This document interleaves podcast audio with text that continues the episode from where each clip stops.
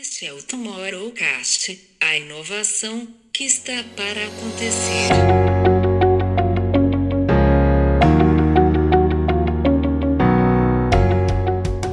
É das empresas de tecnologia como a Microsoft para fazer mais por esse combate à, à, fake news, por esse combate à disseminação da, da desigualdade. No lançamento do seu novo disco, uh, ele fez uma live onde teve uma audiência de 12,3 milhões.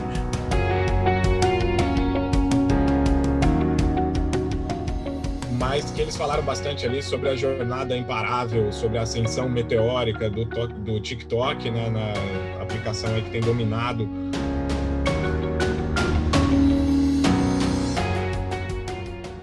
Olá, pessoal. Mais um Tomorrowcast aqui com o segundo dia de Web Summit, na nossa cobertura diária sobre o maior evento de tecnologia e inovação do planeta esse ano digital e a gente aqui no papel de trazer para vocês o que melhor aconteceu diariamente no evento.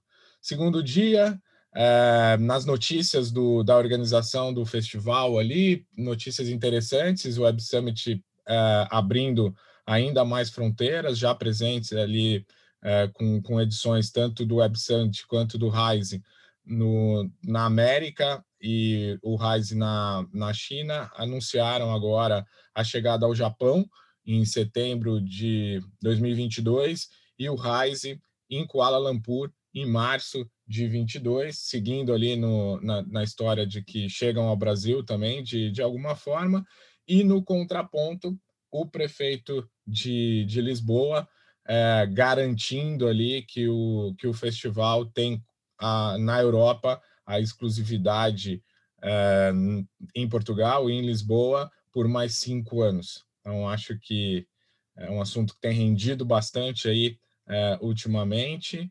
É, eu confesso que eu às vezes fico ali na preocupação de o quanto essa agenda tão extensa durante um ano pode atrair com qualidade todo mundo que se reúne nesses grandes eventos.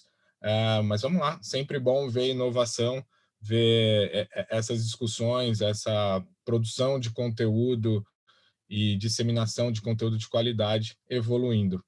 Bom, começando pelo final do dia, uh, como eu já tinha dito lá no, nos nossos highlights pré-evento, né, o, o Tetros Adanon, diretor-geral lá da OMS, é, seria difícil ele trazer algo novo, a não ser que ele tivesse guardado alguma informação tão importante é, durante aí os oito meses que ele tem falado diariamente na, na, nas televisões, nas redes aí, durante, o mundo todo, né, sendo ele talvez uma das principais figuras aí no, nos desafios de, de gerir essa, essa pandemia, é, mas ele teve o papel de encerrar o segundo dia do, do evento ali, foi apresentado pela, pela host do evento como o incansável lutador contra a desinformação na, na saúde. Acho que ele tem, de fato, esse papel aí, apesar de ter sido, ter, ter sido muito polêmico é, em alguns dos seus, dos seus pontos, mas foi um toque super rápido ali, não levou cinco minutos,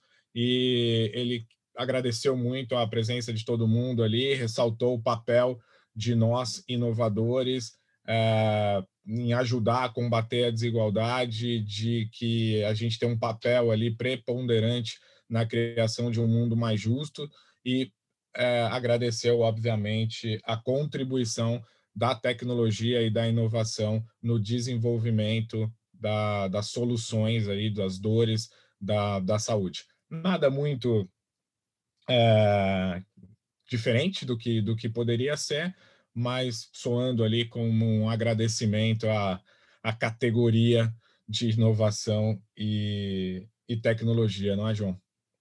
Sem dúvida, Camilo.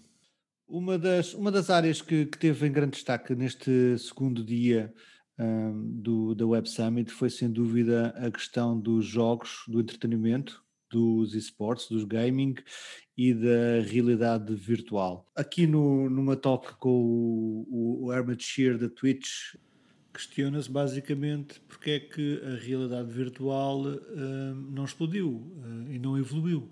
Aliás, em 2016 a BBC faz um headline a dizer que esse seria o ano da, da realidade virtual e, e, até hoje, ou seja, estamos em 2020 e realmente não há forma de esse comboio arrancar, não é? Eles discutiram muito, ou seja, uh, na opinião da Nana Reeves, uh, uh, diz que a realidade virtual está na fase do Walkman ainda, ou seja, ainda há muito caminho a percorrer, que falta aquele momento do iPhone em que se faz luz e de repente tudo parece é natural e, e de repente uma tecnologia completamente nova começa a fazer parte do do dia a dia, mas que, no entanto, é uma, é uma tecnologia que ainda não, não, não, é, não se tornou mainstream, mas já tem 10 milhões de, de, de users ativos. Uh, tanto que a Oculus do Facebook lançou agora um novo modelo mais uh, em conta, abaixo dos 300 dólares, acho eu precisamente para estimular o mercado. E já o, o, o Emmett da, da, da Twitch, uh,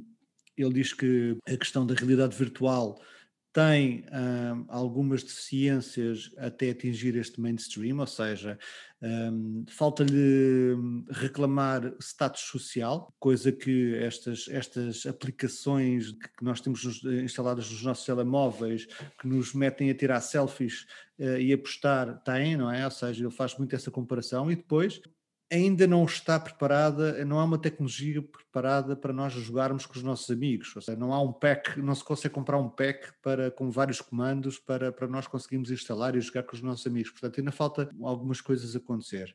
Depois, no seguimento de, deste tema, uh, também houve uma conversa com a Laura Mill, da Electronic Arts, uh, essa editora tão importante, com títulos bem conhecidos como FIFA ou mesmo NBA uh, e que acredita que é agora que chegou o momento da realidade virtual. Tanto que investiram na, na produção de um jogo que é o Medal of Honor, um êxito de, de vendas e que será inteiramente uh, para a experiência de realidade virtual. Portanto, vamos esperar que esse, que esse título saia. E depois ela esteve aqui a falar uh, como é que a pandemia afetou o universo do entretenimento e dos jogos e do, e do gaming. Eles, eh, durante a pandemia, funcionaram ao mesmo tempo em 6 mil localizações diferentes, eles não deixaram de produzir, lançaram desde março oito títulos de jogos, uh, e ela diz mesmo que, ao contrário de Hollywood e outras fábricas de entretenimento, uh, eles conseguiram continuar a produzir e isso foi uma coisa boa.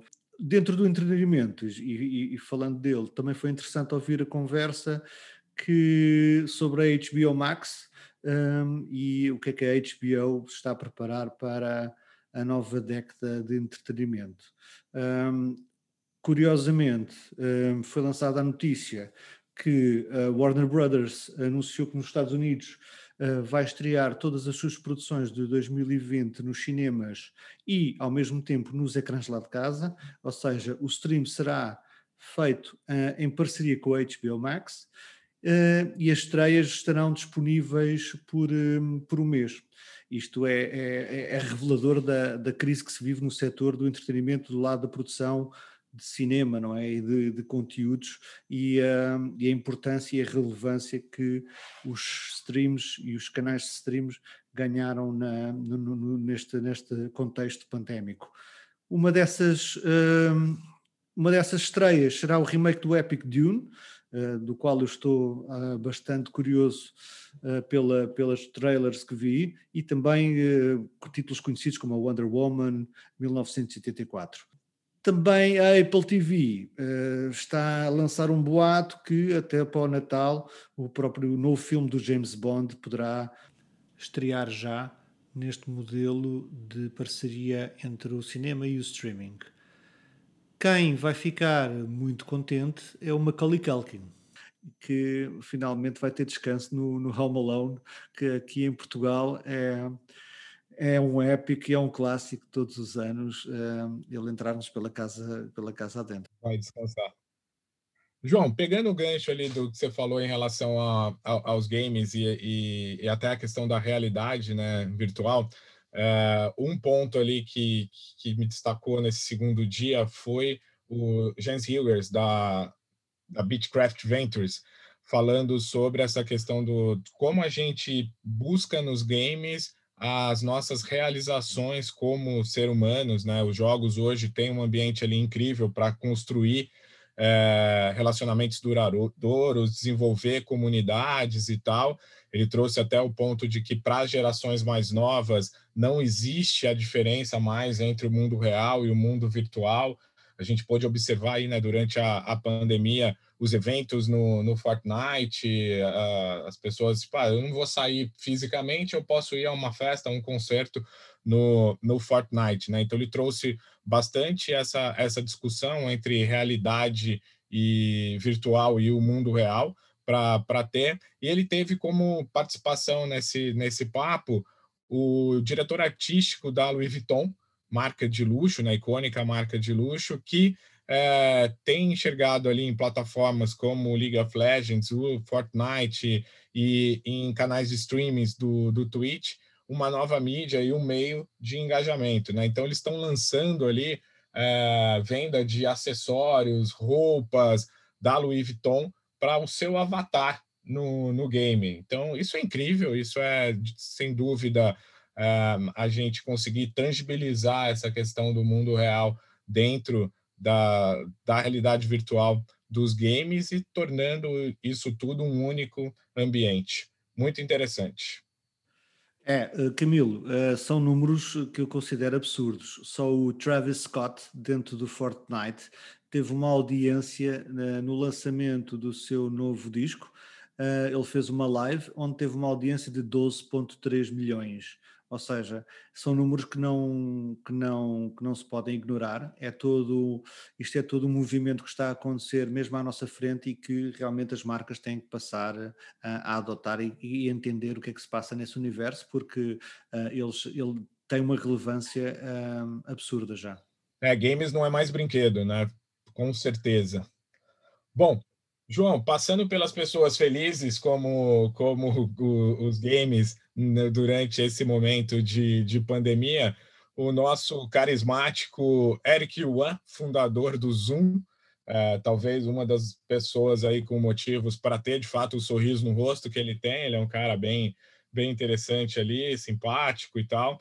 É, foi lá declarar que ele nunca imaginou esse tipo de crescimento que, que a companhia teve nesses últimos, nesses últimos meses, né? Acho que ninguém podia imaginar e não, ninguém podia estar preparado para isso, justamente no ponto de estar preparado para isso, que obviamente eles não eles não estavam, né? Eles estavam ali investindo bastante no desenvolvimento da plataforma, investindo, é, investindo em tecnologia e tudo, mas os números são, são grandiosos, os números são é, até assustadores para a gente poder dizer e, e aí ele colocava muito do desafio de que crescer tão rápido e de forma inesperada, obviamente para qualquer fundador, para qualquer gestor, é incrível, mas também traz o questionamento o quanto ele aguentaria esse crescimento, né? O quanto ele estava de fato pronto para isso.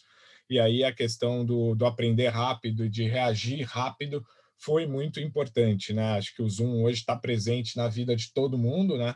uh, seja trabalho, escola, relações sociais, os números são, são, são gigantescos, veio de fato para ficar. A gente está vendo aí, ele também trouxe o dado que, que a gente falou do primeiro dia do Slack, que é a, a busca da, das pessoas por um mundo de trabalho mais híbrido, aonde a gente vai ter aí um modelo misto, é, com online e offline, com afazeres dentro do Zoom e afazeres físicos, e, e ele traz um ponto ali sobre aquilo que a gente tem como um executivo de sucesso, aquele executivo que viaja, que isso é uma começa a cair por, por terra, né? As, as viagens de negócio serão cada vez menos frequentes com plataformas como como o Zoom. Esse segundo dia foi, foi dia de Brad Smith, figurinha carimbada do, do Web Summit, é, que traz talks sempre muito interessantes. Né? Eu, pessoalmente, sou, sou fã desse cara e ele falou bastante do papel da tecnologia no combate à desinformação. Né? O, o Brad Smith é o CEO da, da Microsoft, normalmente ele traz os talks dele no, no, no Web Summit é, falando muito do papel da humanidade, do papel mais macro das coisas, e ele foi muito enfático é, nesse, nesse talk do, do segundo dia, falando sobre fake news, que a questão dos boatos, das notícias falsas, das notícias implantadas e tudo isso, é, com o booster da inteligência artificial se tornar uma praga, uma ameaça à legitimidade de governos no mundo todo e que, de fato, pela primeira vez em décadas, as democracias estão em desvantagem em relação às fake news. E aí, o que a gente sempre cobra né, de, de é, regulatórios, de governos e tal, ele traz para ele, como gestor de uma das grandes companhias, que esse papel é, também é das empresas de tecnologia como a Microsoft para fazer mais por esse combate à, fake news, por esse combate à disseminação da, da desigualdade, que isso é um problema que veio para o resto das nossas vidas, virou já parte da luta da, da sociedade, é, né, travar isso, e que essas grandes empresas precisam se aliar é, ao, aos governos, a esses regulatórios, para poder trazer uma, uma solução. Né? Então, ele, ele traz ali que em 2021 a gente vai ver uma lei nacional americana é, nesse sentido, muito incentivada pela, por companhias como a Microsoft, e que isso precisa ser, de fato, um olhar para o resto do mundo. É né? interessante que ele trouxe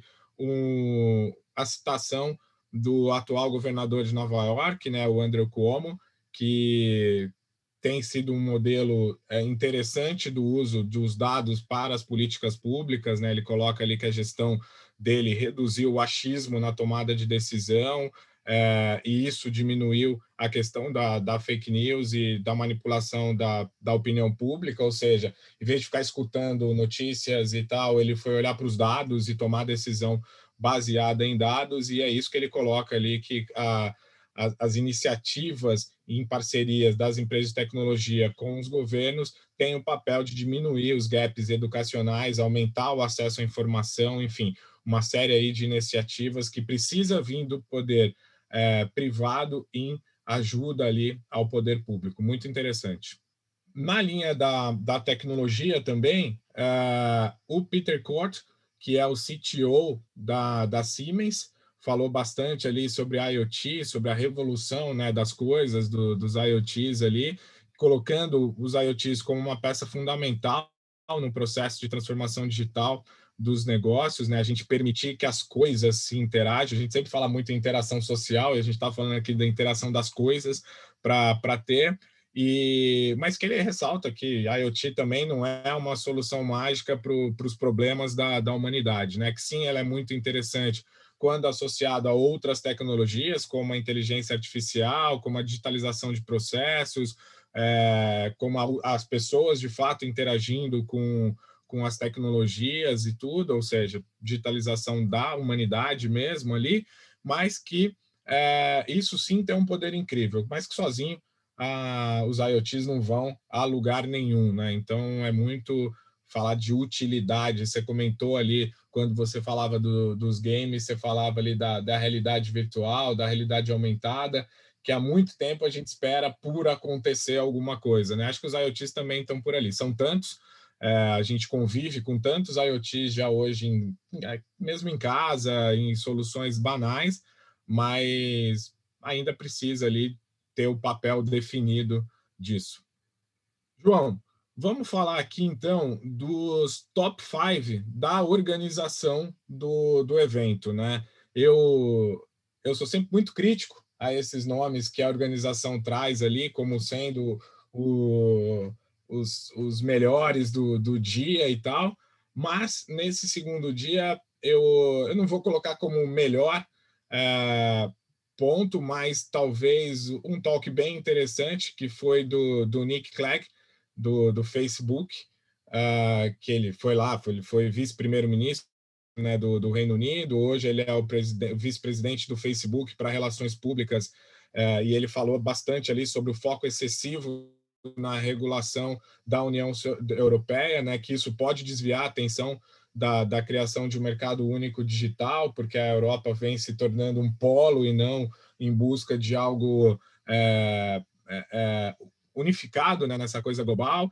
É, então, ele falou muito da importância disso, mas também, no meu ponto de vista, foi controverso na hora que ele citou ali a seção 230, falando sobre o estabelecimento de que as empresas não têm responsabilidade sobre o que os seus utilizadores publicam, e aí explicou lá que o Facebook não é responsável pelo conteúdo publicado, e sim por uma moderação dos mesmos, e que é isso que os governos deveriam é, cobrar de empresas como o Facebook, que eles tenham um sistema de, de moderação e tal.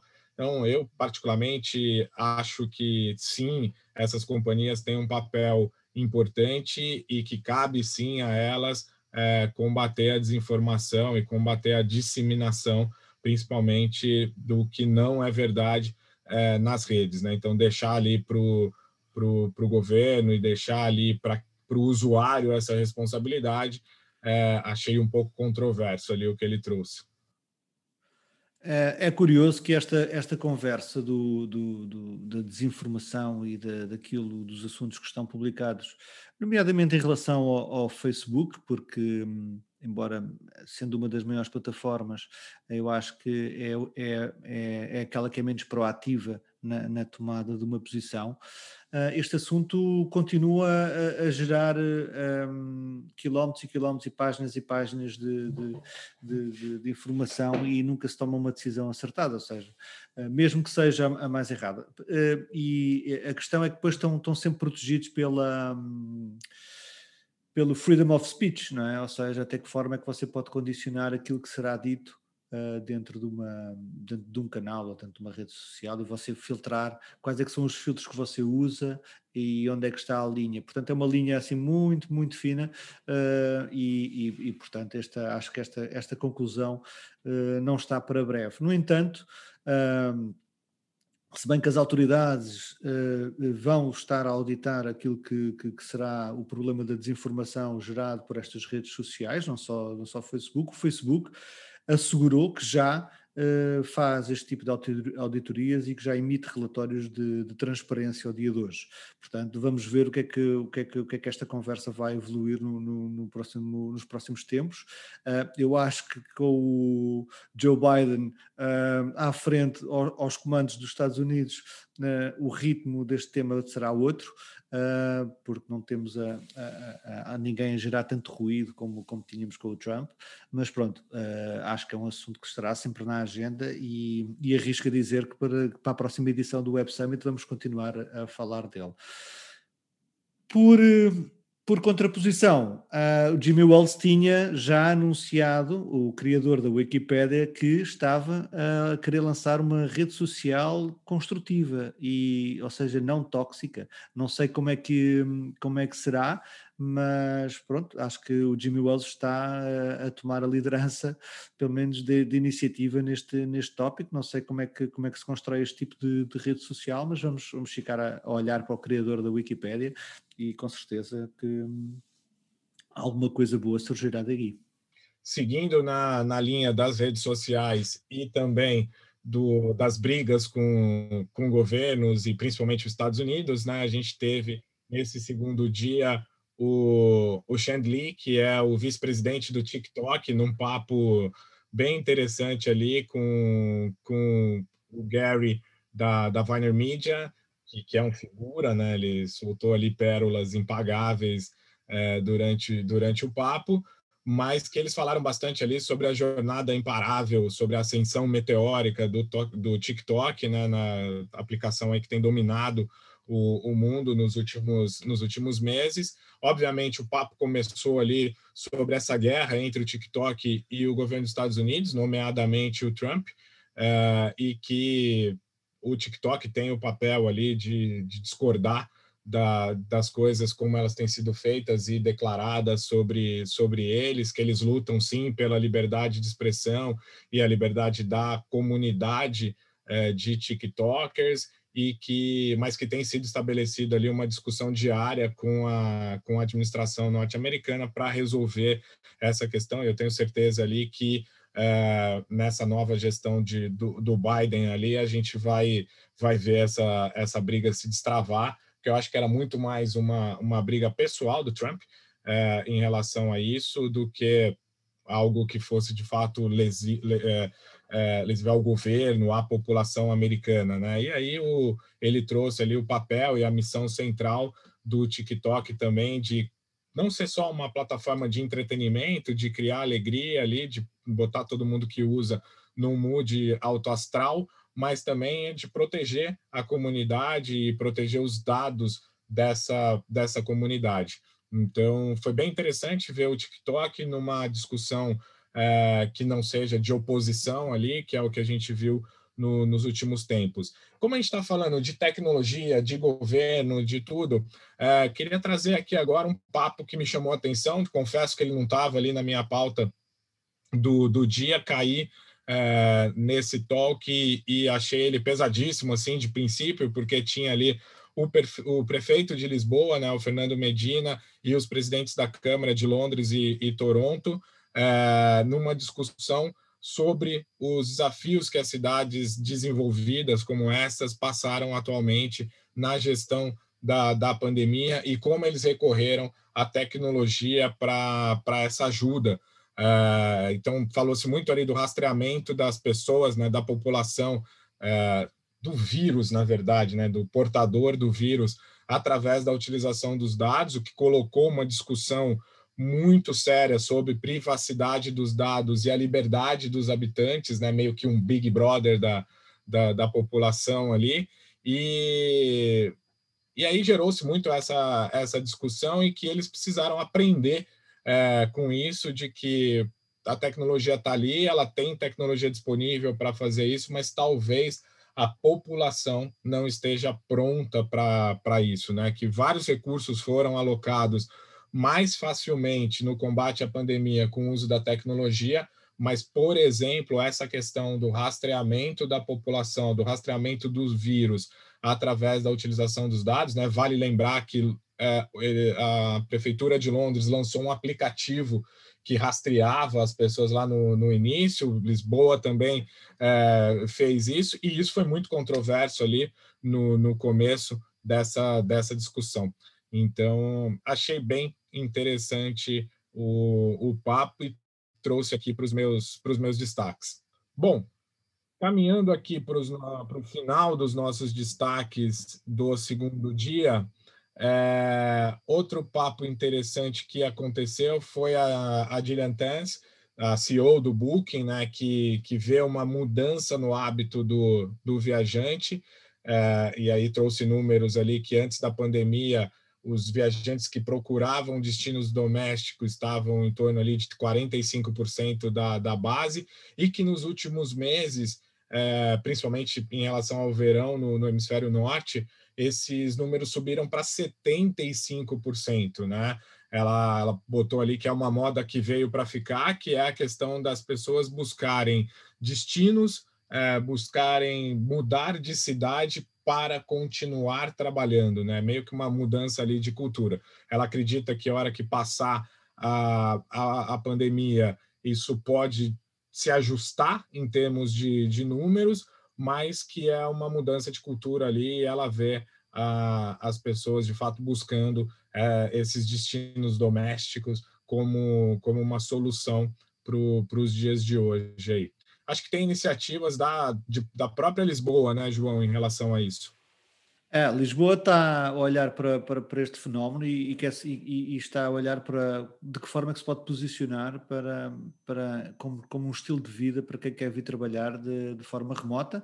Uh, é um Lisboa e Portugal uh, têm excelentes condições para receber Quem quiser vir trabalhar e quem quiser fazer a sua vida por aqui, uh, tem um nível de vida bastante acessível, tem bom tempo, boa comida, tem infraestruturas e, portanto, acho que esse posicionamento como a cidade remota uh, pós-pandemia é um excelente posicionamento para, para acolher pessoas de todo o mundo que queiram vir para aqui trabalhar. Portanto, vamos ficar atentos como é que, como é que há o desenvolvimento da, da do posicionamento de Lisboa nos próximos tempos uh, para, para este tema. Bom, finalizando aqui por, por hoje, é, para quem está acompanhando o Web Summit na plataforma ali, é, a gente consegue ver né, o, o, evento por canais. O terceiro canal ali na plataforma é o canal Society, que discute como uh, a tecnologia, a inovação tem implicado no desenvolvimento da sociedade. O dia de hoje foi marcado pelo, pelas discussões sobre o jornalismo e ao papel uh, da mídia. A gente teve ali papos incríveis ali, discussões sobre a mudança desse papel, passou-se ali pela pela democratização da internet ali, com o CEO do, do Mozilla, com o James Ball do Bureau de, investiga do, de Jornalismo Investigativo, que propôs ali a questão da, da, da discussão sobre a democratização ter falhado é, nesse processo, né, ao contrário daquilo que, que se pretendia. É, se falou bastante sobre como mudou a verdade objetiva que os jornalistas reportavam nas últimas décadas mudou bastante a questão de que antes para o jornalismo era a busca do fato, e se era fato, era notícia, né? A gente tem aí é, isso como mote de algumas da, da, do, dos, dos, canais aí, dos broadcasters, é, mas que hoje tem uma orientação da notícia que está ligada ao negócio, que está ligada ao marketing, que está ligada às redes sociais, então que não é só a notícia que, que traz. Se falou bastante também sobre a, o papel do jornalista no combate à corrupção e no combate não só a fake news e tudo, mas sim é, também o papel do jornalista investigativo de expor esses problemas. Foi um canal praticamente durante o dia todo dedicado a essas discussões, bem interessante também, que, que acho que contribuiu bastante para o desenvolvimento ali é, desse ponto.